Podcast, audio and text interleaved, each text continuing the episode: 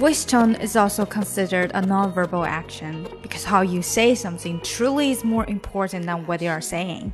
For example, if you open a conversation with an I phrase, such as, I need to talk to you about something, the meaning will be understood by your tone, which conveys how you feel.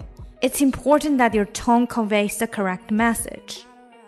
又到了周二，我们来读 powerful phrases for dealing with difficult people 的时候啦。 今天我们所讲的呢，就是语气的重要性。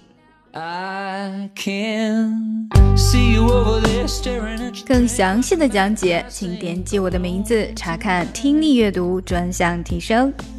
关注公众号 ES Post，每天接收跟读推送。